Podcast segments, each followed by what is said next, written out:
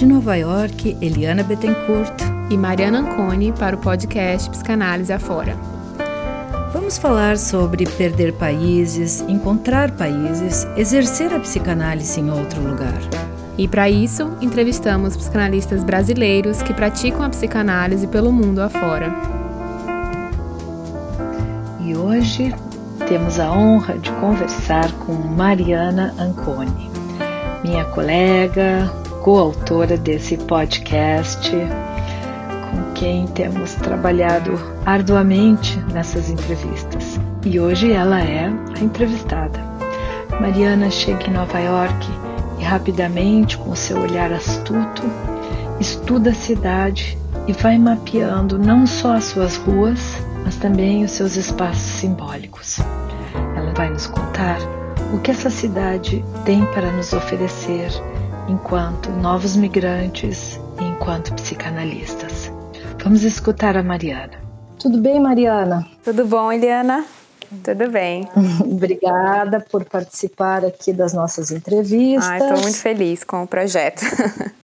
e eu vou começar pela pergunta que, obviamente, todos são curiosos para saber: por que você mudou uh, saiu do Brasil, mudou de país e especialmente porque veio para Nova York? É uma pergunta complexa, difícil, mas acho que ela envolve não só é difícil escolher, né, um motivo, um fator para para essa questão do deslocamento e mudar de país, mas acho que nesse momento assim, na verdade já tinha um desejo aí meu de ter essa experiência é, numa outra cultura, também aprofundar numa outra língua, né? Então já tinha essa vontade antes. E eu casei com uma pessoa que é da área de tecnologia, né? Então, eu acho que isso, assim, deu oportunidades aí para a gente poder estar tá em outro lugar, estar tá em outro país, né? Então, acho que ajudou também, porque ele também tem esse desejo de estar tá, é, conhecendo outras culturas, outras línguas. Então, acabou que deu super certo nesse sentido para a gente. E por que Nova York, né? Eu acho que também é uma pergunta interessante. É, acho que entrou como um acordo assim a gente essa cidade, né? É, dentro do que seria possível para os dois, porque eu acho que se eu pudesse escolher, é, enquanto psicanalista, enquanto alguém que também quer continuar estudando e aprofundando, acho que eu teria escolhido a França ou algum outro país na Europa, algo que né, já tem essa uma história aí com a psicanálise também mais talvez interessante, não sei. Mas para ele não seria interessante a Europa nesse momento, né? Então a gente acordou que Nova York seria talvez um lugar que caberiam os sonhos dos dois, né? É, e uma cidade de imigrantes, uma diversidade incrível, então talvez isso ajudaria também na adaptação. Então cá estamos em Nova York. Bom, foi um belo acordo, né? E Sim. Nova York agradece. Está sendo muito bom, está sendo uma experiência boa. Acho que você já está falando um pouco de, uh, falou na sua primeira resposta de algo que nos interessa também no psicanálise afora, porque houveram muitos movimentos migratórios entre os grupos de psicanalistas. E existe, como você disse, várias questões porque alguém decide mudar de país. E nós vemos hoje, nesse momento, então, foram ondas migratórias, existe nesse momento esse desejo, ou pelo menos um movimento de saída para outros países. Você tem algum comentário sobre isso, falando do, do dia de hoje, né? O que, que está acontecendo no Brasil? Uhum. Ah, Eliana, eu acho que esse é um tema é muito rico e sempre atual e pertinente, importante discutir. Talvez, enfim, envolve aí questões de escolhas, né? É, eu ouvi falar também, ando lendo sobre o tema, tem alguns autores que consideram também as escolhas forçadas em relação a isso, que eu acho super interessante pensar as migrações é um, é um campo muito amplo, né? Assim, cabe muita coisa nessa palavra, né? E tem muito jeito de nomear isso. A gente vai vendo hoje na cultura atual, no mundo, né? Sei lá, a gente tem muitas, muitas formas de nomear. A gente tem os exilados, a gente tem os imigrantes, a gente tem os refugiados, a gente tem os viajantes, os errantes, enfim, né? Os retirantes no Brasil. Então, são formas né, de nomear esses deslocamentos, esses, esses movimentos aí, né, que vão acontecendo. Mas, enfim, talvez isso extrapola um pouco do tema do, do que o livro está propondo. Mas assim, do que eu penso do Brasil hoje sobre essa questão das migrações, eu acho que no Brasil tem um, algo assim das migrações turísticas muito forte, até para os Estados Unidos também. É, o brasileiro viaja muito, a gente sempre encontra esbarra com brasileiros pelo mundo, né? Mas hoje eu acho que tem um uma outra característica essa migração. Pelo menos a clínica vai me dando alguns sinais disso quando eu escuto pessoas falando, é, pessoas que já estão aqui, por exemplo, né, que vieram para cá é, a partir do momento em que se sentem ameaçadas de uma certa forma, né, dentro de uma liberdade, dentro é, de uma subjetividade. Então, eu acho que hoje, assim, eu, eu tenho percebido que essas migrações elas passam por um, um ponto aí que toca um discurso que é, ameaça aí algumas subjetividades, né?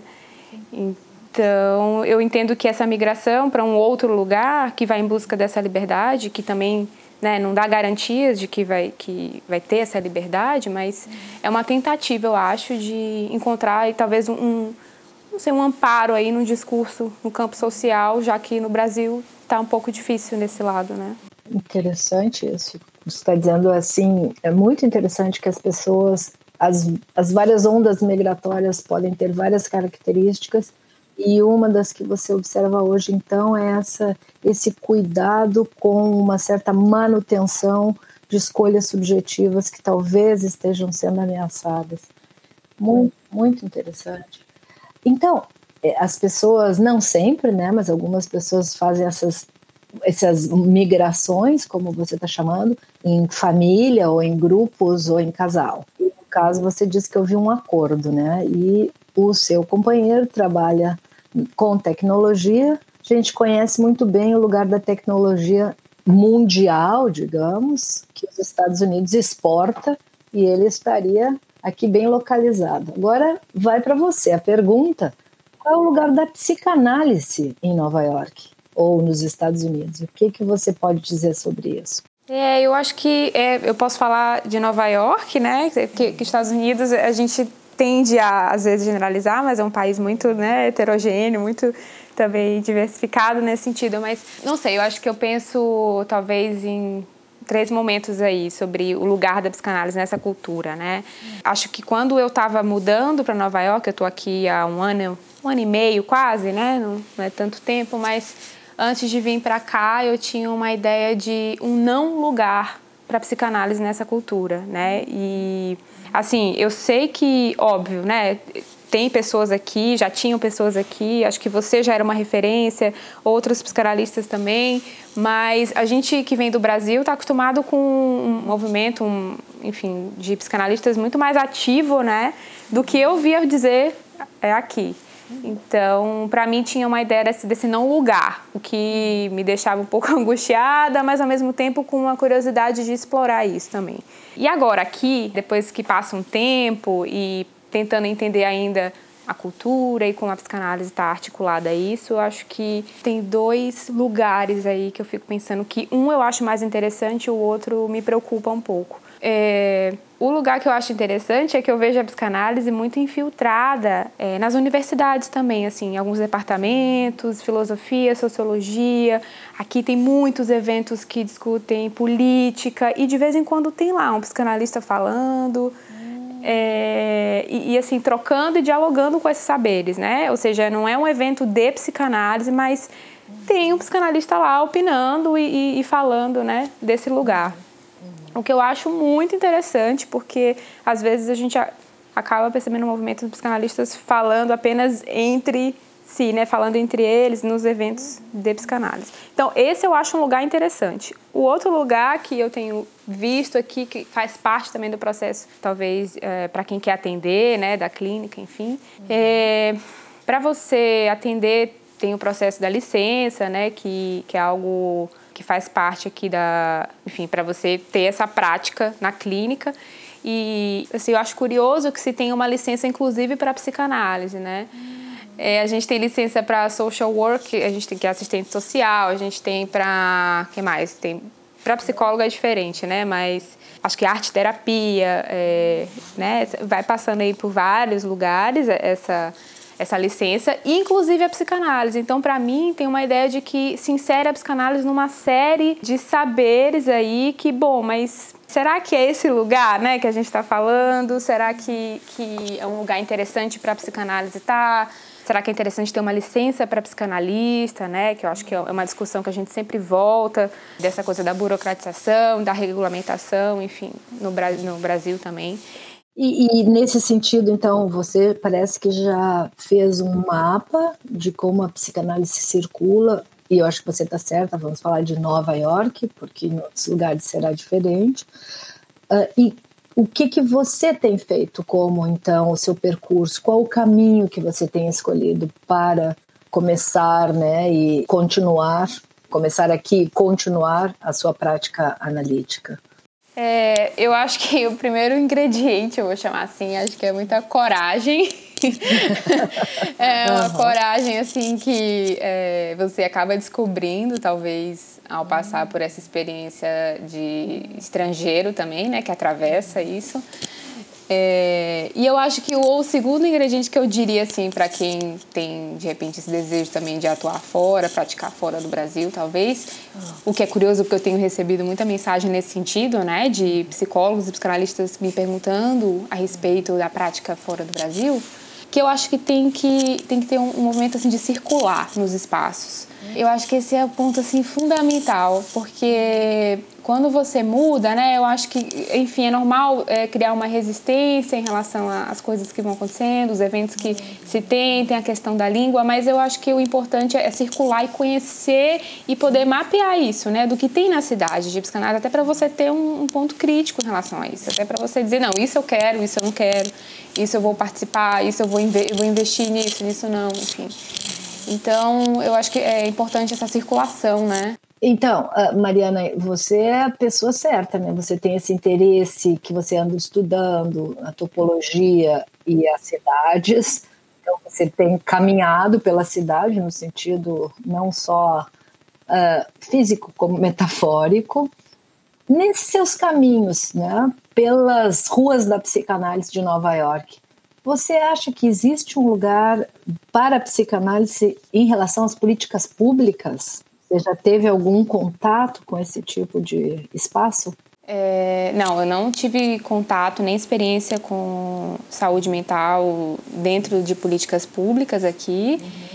É, mas assim a gente né, circulando pela cidade andando e, e, é uma cidade que ela faz a gente andar muito né eu acho assim. Então a gente vê muita coisa a gente entra em contato mesmo com, com as pessoas os habitantes né. Então eu acabo vendo o efeito de uma política pública que não existe para a saúde mental. Eu até assim posso estar exagerando, mas para alguém que vem do Brasil e que tem um programa né, no país inteiro e que com todos os seus problemas, mas que se propõe a atender gratuitamente, e você chega aqui e em relação à saúde mental, assim, um número muito grande de pessoas em surto psicótico, é, né, em crise e e assim, pessoas que bom, não tem um acompanhamento ou não vão ter um tratamento em relação a isso, porque a gente sabe que tem uma, uma cultura que eu acho de, das instituições talvez que não cobram né, o, o, o, tratamento, é, que dependem de doações, dependem de ONGs e tudo isso,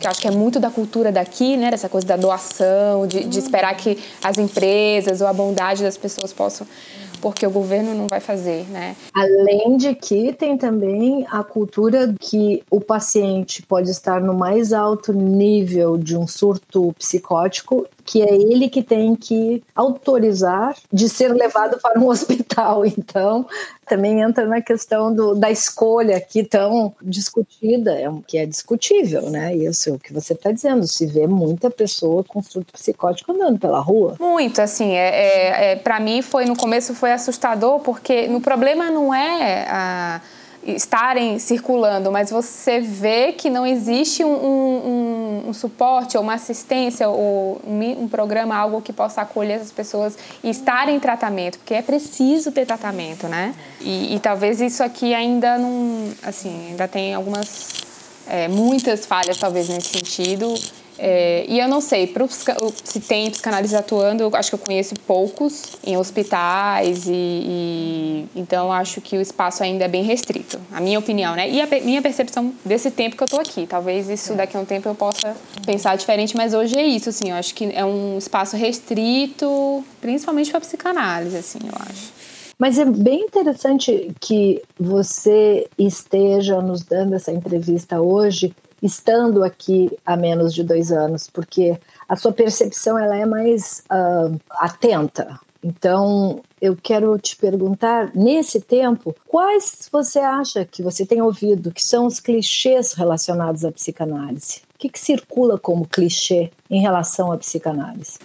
Olha, uh, é, não escutei tantos, assim, mas eu tive uma professora é, de inglês aqui que ela, ela é psicóloga também. E eu acho que os clichês, assim, que eu escutei, ela é da comportamental, né? É de, não é psicanalista. Não tenho mais aulas com ela, inclusive. Não, não funcionou. o método não funcionou. Mas, mas enfim, acho que eu escutei duas não coisas. Não deu transferência. Né, não, não, não foi possível. Não foi. Acho que eu, o inglês vai, vai vir. Com, enfim, eu vou fazer com outra, outro professor. Mas eu acho que dela, assim, eu escutei, né, duas. E eu acho que é bem assim o um pensamento mesmo talvez de outras abordagens. O que se sabe da psicanálise, na verdade, é pautado em clichês ou mitos, vamos dizer assim, né? É, talvez nunca tenha lido nada a respeito, então repete esses clichês. Então acho que o que ela me fala é um processo, o processo analítico é algo muito demorado, o que não cabe na cultura contemporânea. Hum, uhum. é, o que a gente entra na problemática da questão do tempo, né? Que, que mas o que, que é demorado, né? Para uma pessoa, o que, que pode ser que não é tão demorado para outra e, e, na verdade a gente sabe que o processo analítico ele não se dá nesse tempo cronológico, uhum. mas ele se dá a cada sessão e os efeitos disso, né, a cada sessão.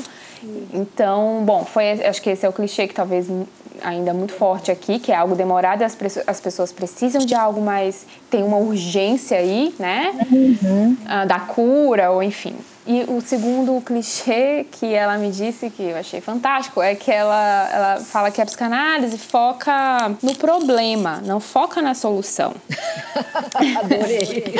eu adorei, eu adorei uhum. porque adorei. Uhum. é assim, e talvez, assim, se a gente pensar o que, que é o problema, né? Eu acho que o psicanalista trabalha inicialmente pelo menos numa formulação de questão ali, que o paciente possa formular uma questão a respeito do problema, vamos dizer assim, né? Da queixa, do sintoma.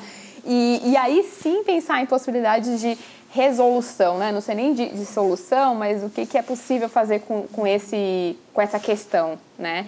Então, talvez eu concorde em certa medida nesse sentido que a gente vai focar numa questão, né? A partir de fazer uma questão de um problema já é algo fantástico, assim e, e poder, é, no processo analítico, é, pensar caminhos possíveis para essas questões e, e poder, enfim, se reinventar, eu acho que é, é interessante, mas para ela é, é, um problema, assim, né? É.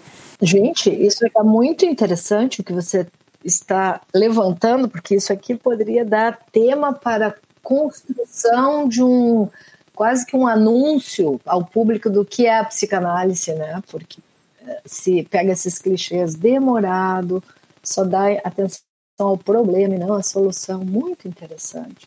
Você, ela disse assim é, que é, isso não funciona no mundo contemporâneo, né?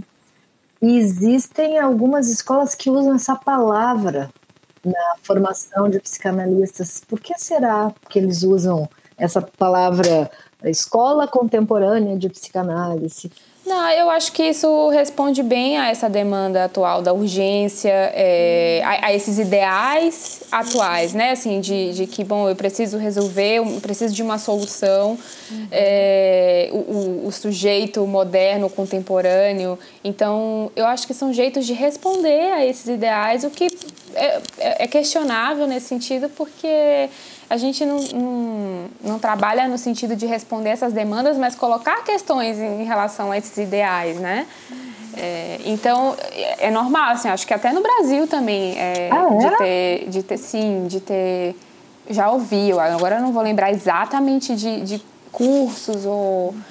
mas com uma proposta de pensar uma psicanálise moderna, vamos dizer assim, né? É, é, mais moderna ou contemporânea, ou, enfim, que, que, tragam nomes assim que, que afastem de uma ideia, talvez de um clichê de que a psicanálise é, é de antigamente, né? Assim, é, não é, não é para hoje. Você já nos falou aqui, então, coisas super importantes, que no estado de Nova York existe uma licença em psicanálise. Você nos falou que você vê a psicanálise infiltrada nas universidades, né? Que até você acha interessante, mas é ali tem um psicanalista debatendo com outros pensadores, outros profissionais de outras áreas. Agora, existe um processo de formação de analistas? Quais são as ofertas disponíveis em Nova York? Para formação? Existem escolas, associações? É, do que eu tenho visto até o momento, sim, né? A gente tem, tem escolas de, é, de psicanálise lacaniana. Uhum. Acho que temos duas, uma aqui, eu que eu tenho conhecimento, uma aqui em Nova York e uma aqui próximo em Washington, que são escolas mesmo formato assim de formação, né, do analista com seminários e nesse nesse modelo e proposto por Lacan, e tem a IPA, assim, que eu conheço, né? Tirando os grupos de estudos também, que eu acho que que estão aí acontecendo. Eu achava até que teriam mais grupos de estudos, mas temos alguns aí, eu conheço poucos. E tem a IPA, que, que tem sim, tem uma força, é, acho que na formação, e, e, que segue sim aquele padrão, modelo do treinamento, né? Essa é uma palavra que me chama a atenção aqui do training, que é exatamente isso, né? Um treinamento que é diferente da formação, né? é uma palavra que me incomoda muito. Antes, assim, incomodava muito quando eu mudei e agora, bom, é isso, assim, faz parte do que esse programa está se propondo, né? É, formar analistas com uma rigidez aí no sentido de da análise, com quem que vai fazer a análise, ou enfim.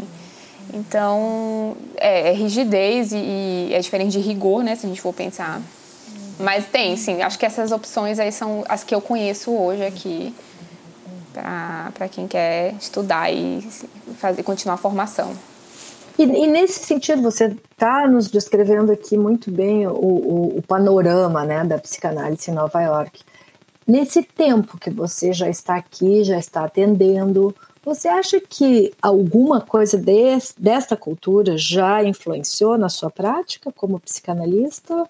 Hum, eu, tô lidando com isso ainda, sabe, Eliana? Eu acho que é uma coisa que eu ainda tô vendo como que isso está afetando a prática, assim, né? Do que vem dessa cultura, porque o que vem da cultura é o que vem pelos pacientes, assim, eu imagino. É, a não ser, por exemplo, é, eu estou em busca de sala e pode ser uma coisa pequena, mas é curioso, eu não encontro salas com divã, por exemplo. Ai, já me falaram. né? Ah. Então, assim, é, são coisas que vão aparecendo e que, bom, é, parece que não tem muitas salas aqui disponíveis com divã. E, no entanto, isso não, não me inibe nesse sentido, porque eu acho que a psicanálise não, é, né, não se define a um móvel, né, a um... Mas é isso, assim, eu acho que o que eu, o que eu venho percebido é que dessa cultura, né, que eu tô, que eu tô aqui, que eu tô tentando é, lidar e tentar entender como as coisas vão funcionando, eu acho que é uma cultura diferente e que ela às vezes provoca é uma meio que é muito fácil para o analista cair no sentido de uma, de uma desmontagem da ética, no sentido pelas demandas que surgem, né? Assim, no Brasil, óbvio que a gente tem demandas também que acho que o analista tem que estar atento a essas demandas. E aqui é, são demandas que vão surgindo assim relacionadas ao tempo da sessão, é, o analista que não conversa, que tem que conversar de repente. Então, são uma série de tem que, tem que, tem que. Uhum. E isso que é da cultura, né? Que tem que me dar uma resposta, que tem que me ajudar a resolver um problema. Uhum. É, então, eu acho que hoje, assim, dessa cultura que vai atravessando, tem me exigido muito mais um cuidado com a escuta dessas demandas, assim. Eu acho que para poder manejar isso, né? Porque não é para inviabilizar uma análise que a gente, né? Eu acho que tem que tem que manejar no sentido de que seja possível a análise, né? E pegando a, exatamente o que você trouxe antes, como agir com rigor sem entrar numa rigidez também, né? Do, isso. Do outro lado. Não, isso eu não respondo, isso eu não digo, isso eu não faço. É, né? é, é. Como é muito interessante. É, é um desafio, acho assim, porque o tempo todo, né, vai, vai meio que há uma insistência nesse de de questionar, ou não questionar, mas do lugar do analista ali, né? o tempo todo você se questiona, peraí, qual é o meu lugar aqui? Qual é o meu lugar? É uma pergunta que volta muito, né? Acho que nessa cultura principalmente.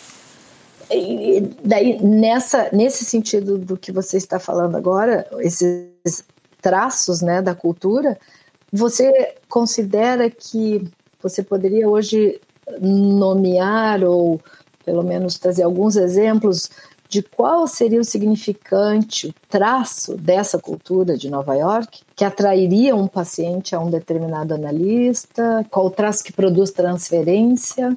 Como assim? A minha experiência aqui tem sido com a grande maioria de pacientes que não estão aqui há tanto tempo, vamos dizer assim, então, são pacientes que chegam é, com uma, uma, transferência assim, de indicação, que é muito bom, assim, ou seja, é, eles pedem indicação para algum outro profissional, então acaba chegando por essa via, principalmente é, pessoas no Brasil que indicam, né?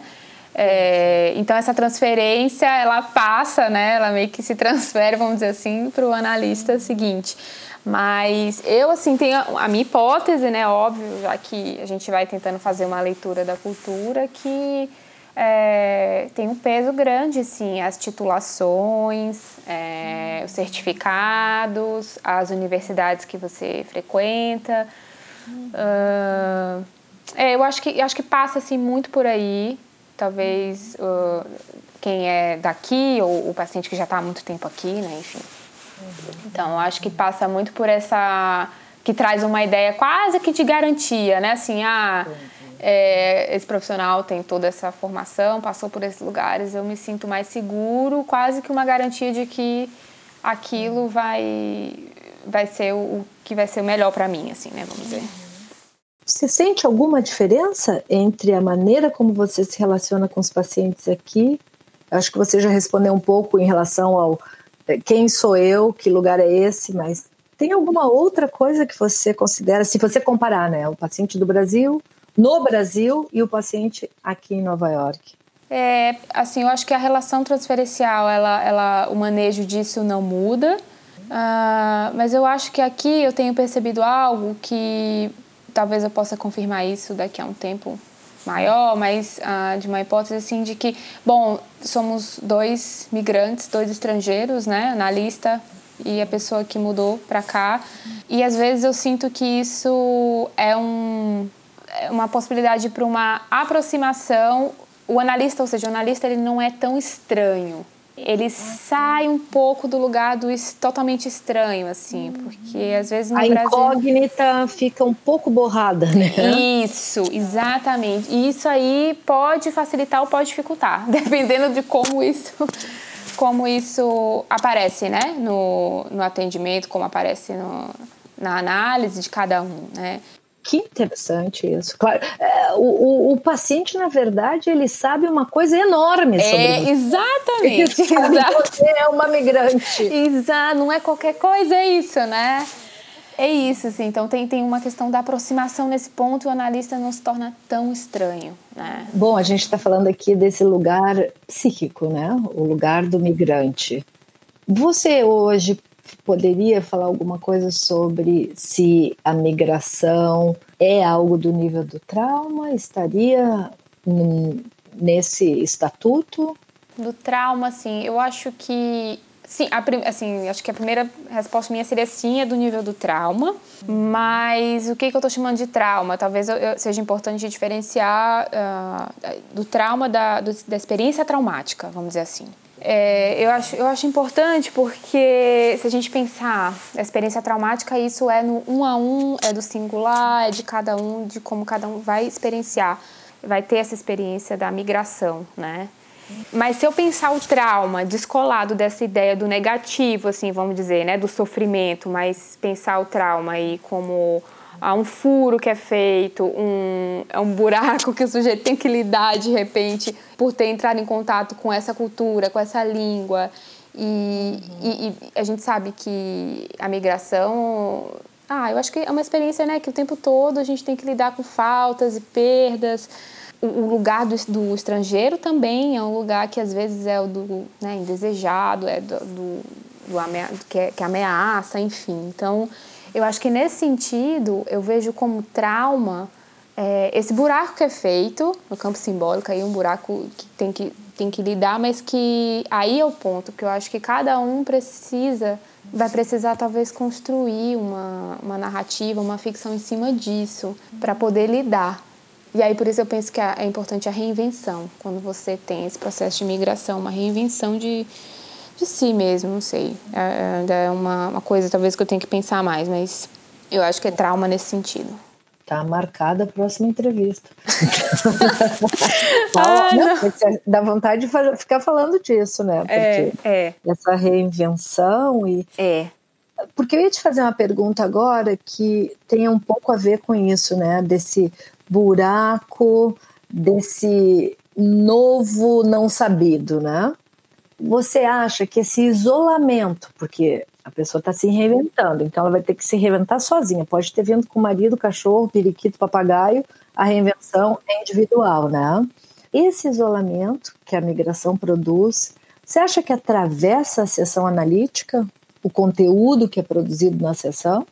Olha, é, tem, sim, atravessa, talvez não com, não inicialmente como isolamento, mas porque eu já vejo o isolamento como algo um pouco mais para frente, assim, vamos dizer, algo como efeito.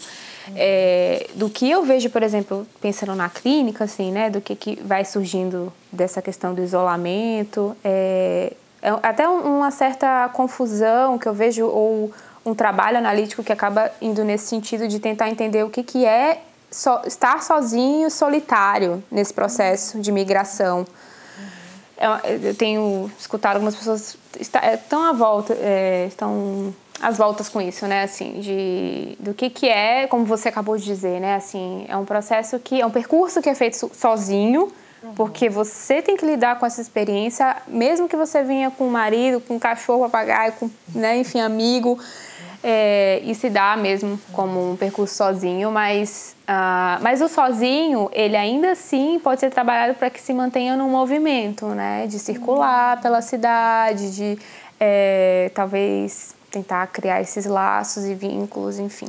O solitário, que já é um, uma outra posição, talvez, que eu já, já entendo mais como um fechamento e que, que vai se fechando, inclusive, para esses laços que são possíveis, né, apesar das diferenças na cidade, das pessoas, enfim, da cultura.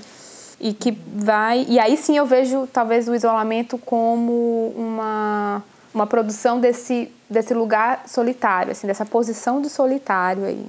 E aí sim o isolamento, e com ele, é, do que eu ouço muito também de é, produção sintomática ou crise, né? A crise de angústia, um estado depressivo e, e, que vão surgindo questões aí nesse sentido a partir de um, de um lugar solitário, é, em que os laços não são possíveis, né? Então acho que acho que vai que eu escuto um pouco nesse sentido assim. Interessante. Então, deixa eu ver se eu entendi. Você está dizendo que o isolamento inevitável, porque nós temos que nos reinventar, nos recriar, ele pode ser trabalhado de modos a não virar um espaço solitário. Que você está diferenciando o isolamento da solidão. É, eu, eu vejo mais, na verdade, eu acho que eu vejo mais o isolamento como uma, um efeito desse lugar solitário ou de um fechamento para os laços ah, sociais. Agora entendi. Tá, tá, tá, tá. Talvez um trabalho aí interessante seja poder pensar do que, que é possível pensar sobre estar sozinho, né? Assim, de, de gerar movimento a partir disso. Nesse sentido, você, na sua experiência clínica até agora, percebe que existe uma demanda de atendimento por um público específico ou não existe essa especificidade? Ah, para mim, assim, na minha experiência, é, a grande maioria são praticamente recém-chegados, que estão aqui há no máximo, sei lá, 3, 5 anos. que ainda estão muitas voltas com as questões né, das diferenças, da língua. É, para mim, acho que a experiência vai nesse sentido, assim, hoje, né? E, e indo um pouco para o tema do contemporâneo, né? Qual é o seu, a sua reação, a, o que, que você pensa sobre os atendimentos usando as tecnologias, né? Skype, FaceTime, WhatsApp? Qual é a sua percepção, pensamento, sua opinião sobre isso? É, eu acho que cada vez mais essa discussão ela vai ficar em, né, em foco aí, vai virar pauta aí de é, que é importante porque as tecnologias estão aí e a gente sabe que o que faz diferença é o que a gente faz, né, com essas tecnologias. O problema não é a tecnologia, mas é o que a gente faz com ela. Então, eu acho que o analista sim tem que lidar com essas questões e é uma realidade é, o fato de você ter essa possibilidade de fazer o atendimento, né, em, em que você não está no mesmo local, na mesma cidade, no mesmo país, né, você vai aumentando essa distância.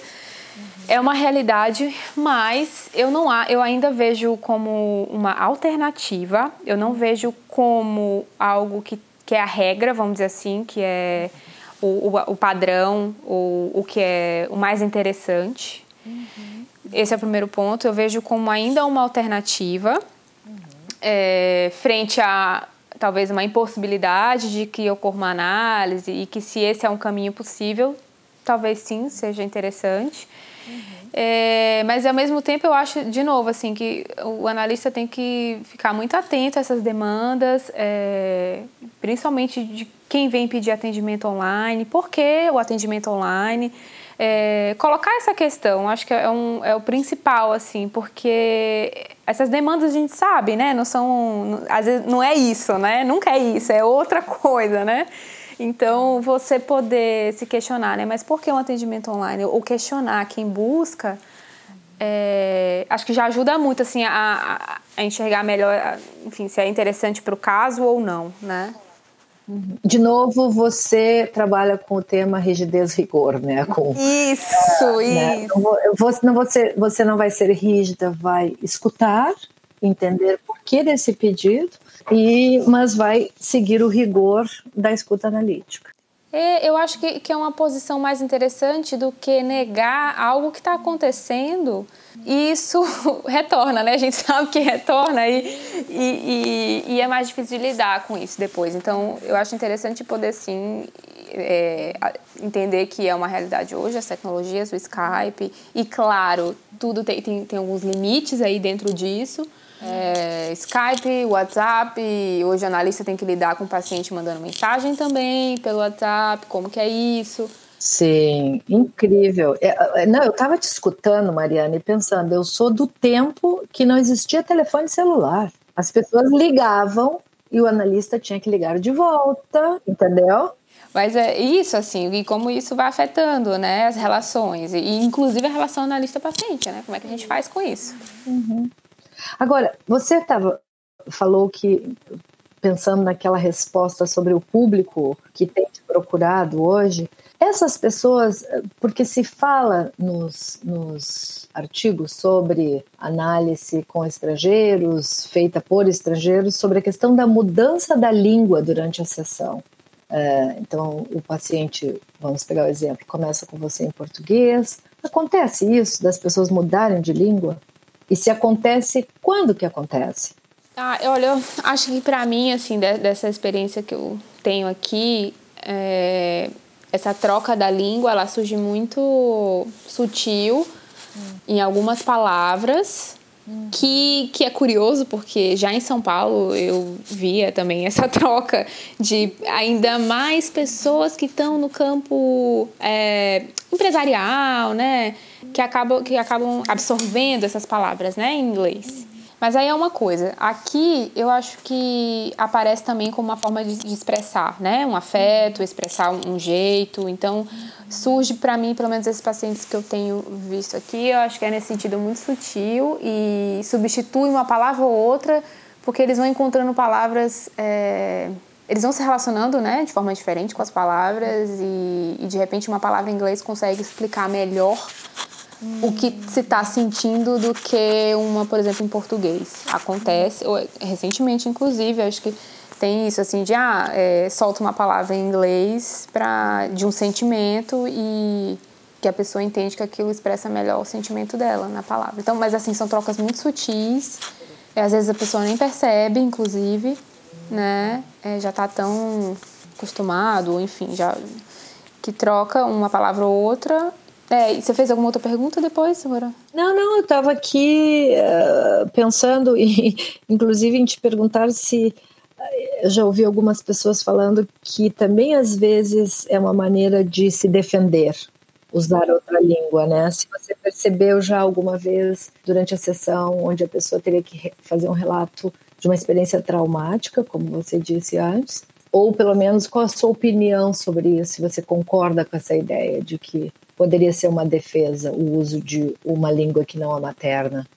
Ah, da, minha, da minha experiência, eu acho que isso não aparece, ainda não apareceu como nesse sentido de defesa. Assim, pensando, né, é, frente à, à, experiência traumática. E é difícil dizer isso, generalizar, né? Acho que o que faz sentido é, é poder escutar cada um e, e ver em que lugar essas trocas aparecem, né? Porque eu fico pensando, uh, por exemplo, a gente voltar lá no Freud, na Ana O, com o atendimento com o Breuer, eu acho que é, se você for pegar o caso, né, ela trocava, ela falava inglês, né? Verdade, então, verdade. Então, o que é muito interessante, porque não é, não é a língua materna, mas ela fez sessões com Breuer em, em inglês, né? Então a gente pode tentar também, eu também penso por essa via da troca da língua por uma questão sintomática também, algo é, que, óbvio, assim, né, como defesa, acaba sendo também como um, uma forma de se defender de algo aí, enfim. Uhum, uhum. Mas é, é o que talvez eu, eu sempre penso que é o que é possível para o paciente naquele momento, né? Então. Sim, sim, sim, sim. E, e, será que aqui uma especulação, né? Se existiria uma diferença entre os gêneros, né? Uh, se homens, mulheres, transgenders, quem trocaria mais de língua durante a sessão? Acho que eu teria que não sei, ver, esperar mais para poder ter uma hipótese sobre isso. Ó, oh, você está me prometendo uma entrevista aqui daqui a um ano. Tá bom, daqui a um ano acho tá. que talvez é, já, já vou ter mais informações. Mas enfim, estamos aqui na questão da língua e um tema muito discutido. E eu não sei se existe consenso sobre isso. A análise se faz na língua materna ou na língua da rua de onde se vive? eu sempre, quando eu converso né, com colegas sobre o tema, tudo, eu sempre digo nesse sentido, né, que é, a análise é feita na língua que é possível, né, naquele momento, assim. E óbvio, é, se, se, o analista também né, se autoriza a escutar na língua que é possível, né? Pro, de repente, alguém que vai buscar para falar inglês, aí tem o lado do analista, né? De, de poder, acho que talvez eu nem te respondi essa pergunta, mas de pensar do que, que o analista se autoriza a escutar numa outra língua. Isso é uma outra questão. Mas, bom, pensando, eu acho que é uma, na língua que é possível e às vezes essa língua, ela é a língua da rua, vamos pensar assim, a língua local, e, e às vezes ela vai ser a língua materna, né, dependendo do, do contexto em que essa pessoa está porque tem uma outra questão que é muito curiosa aqui também, depois que eu mudei para cá, e aí você vai conhecendo também um, muito mais sobre as comunidades e as diferentes comunidades de imigrantes e países diferentes aqui, né?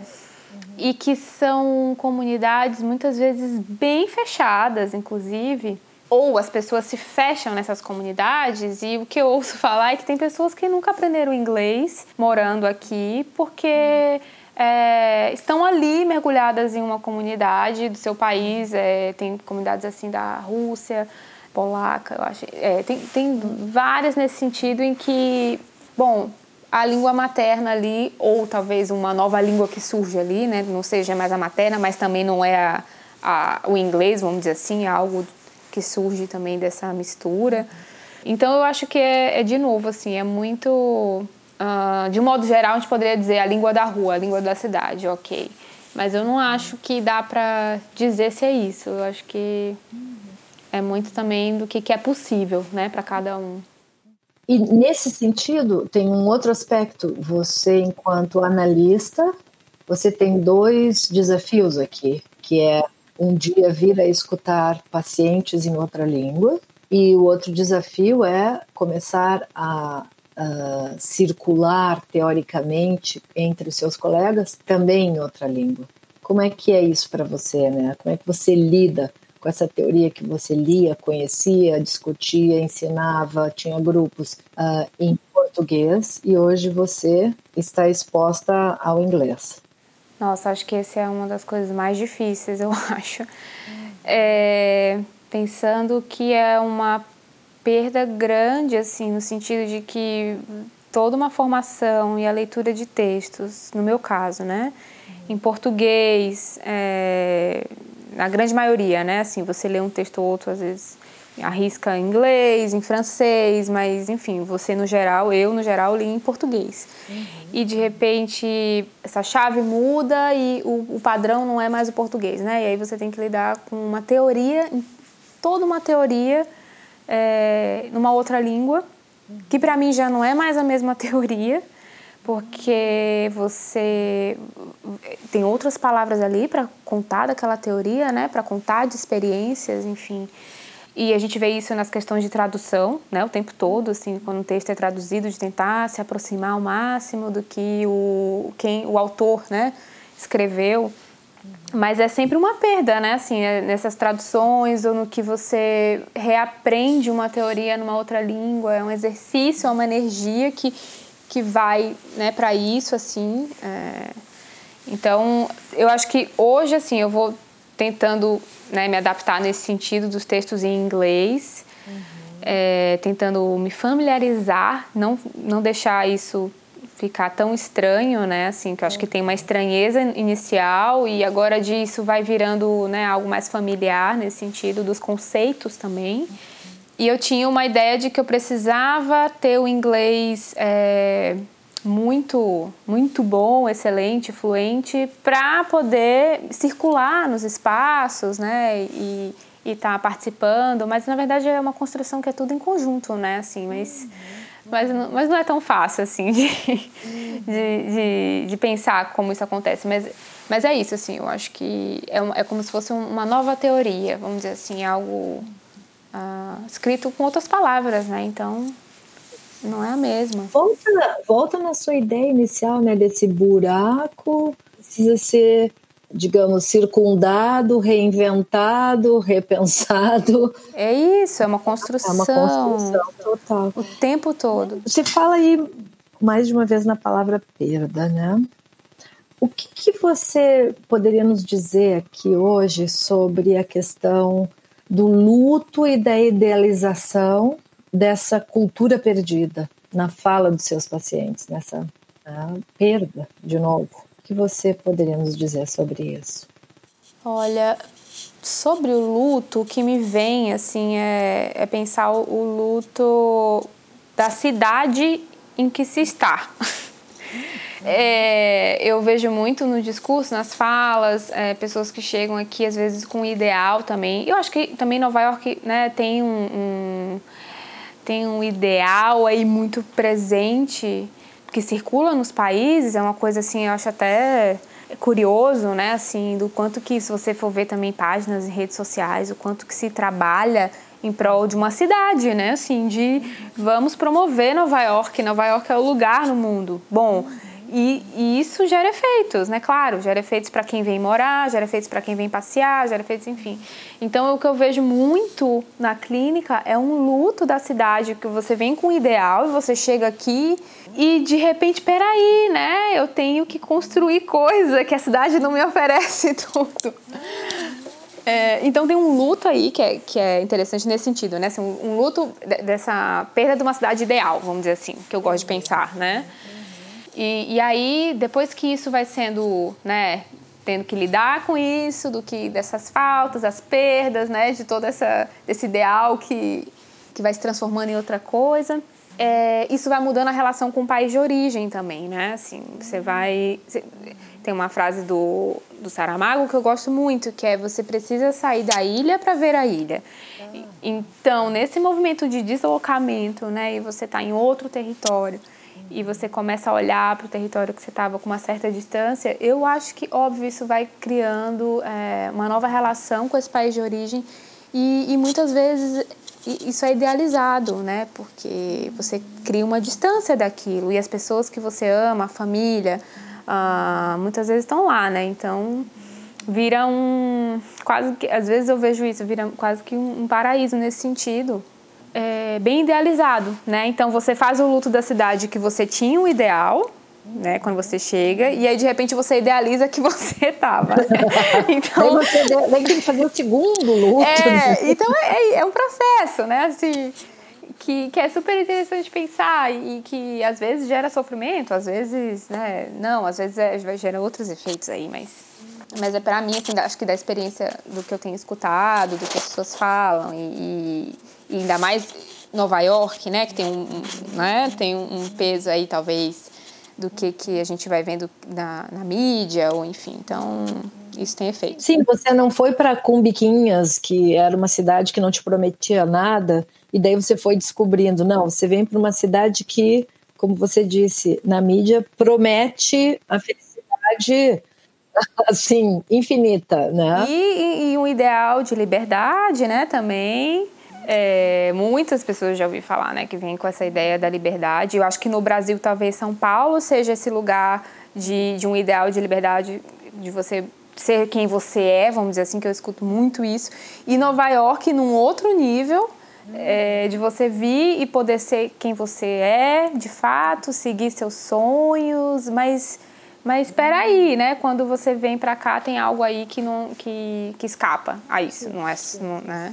Sim, porque é o que você. Eu adorei essa ideia do luto da cidade idealizada. Exatamente, é incrível maravilhoso. Daí você tem que fazer esse luto e começar a olhar para a sua ilha lá que da qual saiu, né? Para também fazer aquele. Nossa, incrível, ótimo, ótimo. Vai para a próxima entrevista, vai falar mais sobre isso, Mariana. É um tema, né? Um tema muito, muito interessante que dá para pensar bastante coisa. Nesse sentido, eu tenho uma pergunta, porque ah, se escuta também na clínica muitos pacientes dizendo a seguinte expressão: não quero nunca mais voltar. Do que se trata esse desejo de nunca mais voltar?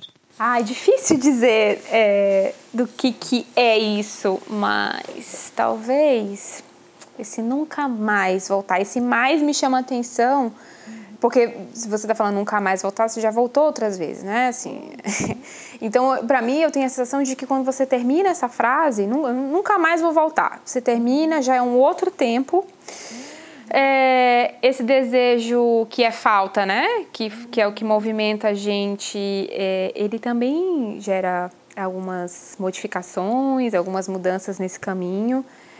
É, e eu digo isso, acho que também, de novo, pela experiência da clínica, é, no sentido de que ouvir pessoas é, dizer várias vezes, né? Não, o Brasil hoje né, não faz mais sentido, é, já estou aqui, as coisas estão funcionando bem, não volto mais, né? Mas tem algo que acontece aí, de repente uh, tem os laços, vamos dizer assim, né? E que o fato de ter pessoas no Brasil ainda, e, ou então alguém está numa relação, entra um terceiro e, e coloca uma questão nisso, por exemplo, isso pode mudar também. Então eu acho que a partir do momento que você finaliza essa frase, ela já se reatualiza e já vem é, uma nova questão a partir de um desejo. É, então eu acho que isso é algo que, não sei, é, vai se reatualizar sempre. Eu não acho que é um para sempre. Uhum. Eu não acho que é um nunca, porque esse mais ele se repete, né? Então... Ele se repete. Uhum. Muito interessante, muito interessante. Nesse sentido, você vê uma diferença entre o paciente que está aqui há muito mais tempo, o paciente mais aculturado e o paciente recém-chegado? Tem, você poderia traçar algum paralelo? É, do recém-chegado, que eu acho que é o que eu consigo dizer melhor, talvez, tem algumas hipóteses. É, Acho que primeiro tem como eu. Acho que talvez vai ficar repetitivo, mas é isso, é o luto da cidade, né? É, primeiro estão as voltas com esse luto de peraí, que eu preciso correr atrás das coisas, não é bem assim, ou então, é, nossa, como o inglês não é tão fácil como eu achava, ou é, um luto aí de alguns ideais. de algumas frustrações. E esse recém-chegado, sim, eu acho que ele tem sim muitas questões interessantes que é possível gerar um movimento aí a partir disso, né? E não paralisar, né? E não ficar paralisado nessas questões. Agora, o que já está há bastante tempo aqui, eu, tenho, eu posso pensar numa hipótese, porque na minha experiência não é, não passa, eu não, não tenho tantos casos nesse sentido de pessoas que já estão há muito tempo aqui. Uhum. Mas eu acho que vai naquele sentido que eu falei agora há pouco, sobre da relação com o país de origem, né? Assim, do que que como que é. Só que aí, talvez nesse caso a gente tenha dois caminhos possíveis para quem está há muito tempo aqui. É, a minha hipótese é de que seja de uma uma idealização, né? Como eu estava dizendo agora há pouco, de idealizar o país de origem, é o melhor lugar do mundo e, aí eu não estou lá e enfim as dificuldades eu estou vivendo aqui agora. É, é. E por outro lado, uh, no sentido de uma tentativa de ruptura com esse país de origem, que eu acho que tem a ver com aquela frase, nunca mais voltar. Eu acho que é sim uma tentativa de ruptura. Às vezes fica muito difícil de lidar com esse, esse distanciamento. Não sei, mas são algumas hipóteses assim. Eu queria voltar ainda, porque me interessou bastante que você falou a questão da língua materna, qual a língua deve ser feita, e também você, de uma certa forma, dá a mesma resposta em relação às tecnologias. Nós vamos trabalhar com o que é possível, né? Você acha que existe ainda nessa questão de língua, linguagem, existem efeitos afetivos que são produzidos a partir desse entrecruzamento da língua materna e da nova língua? Efeitos afetivos. Uh, você consegue dar um exemplo de efeitos afetivos?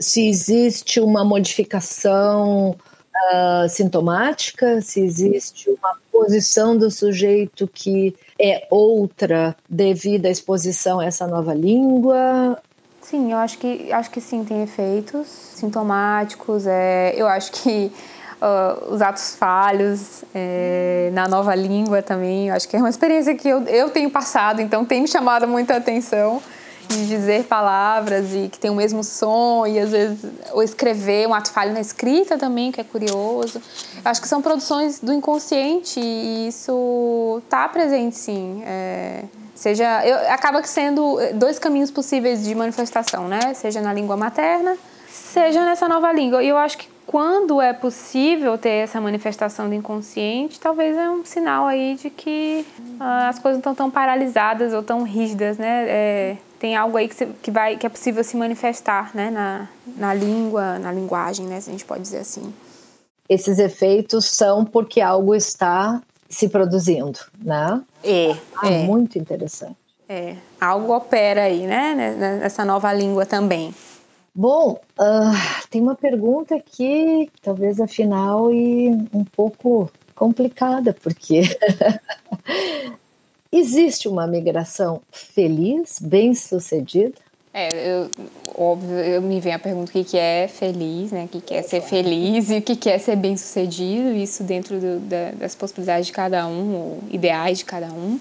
Mas ah, essa ideia da, da felicidade, ou ser feliz, me vem à cabeça coisas de é, intervalos e momentos, né? Em que, em que é possível ser feliz nessa condição é, de estrangeiro, é, nessa condição de se reinventar, como a gente falou, e também poder construir esses laços e vínculos, né? Assim, que eu acho que são caminhos interessantes para se ter é, esses momentos aí de, de, felicidade nesse sentido, que eu vou entendendo como intervalos, né, de felicidade. E tem um, um tem um texto do Freud que me que acho que me faz assim associar essa tua pergunta, que fala é sobre a transitoriedade um texto dele que eu gosto muito, acho um texto muito lúcido, poético, enfim, acho é o, é o que o Freud acho que tem de melhor também, aparece naquele texto.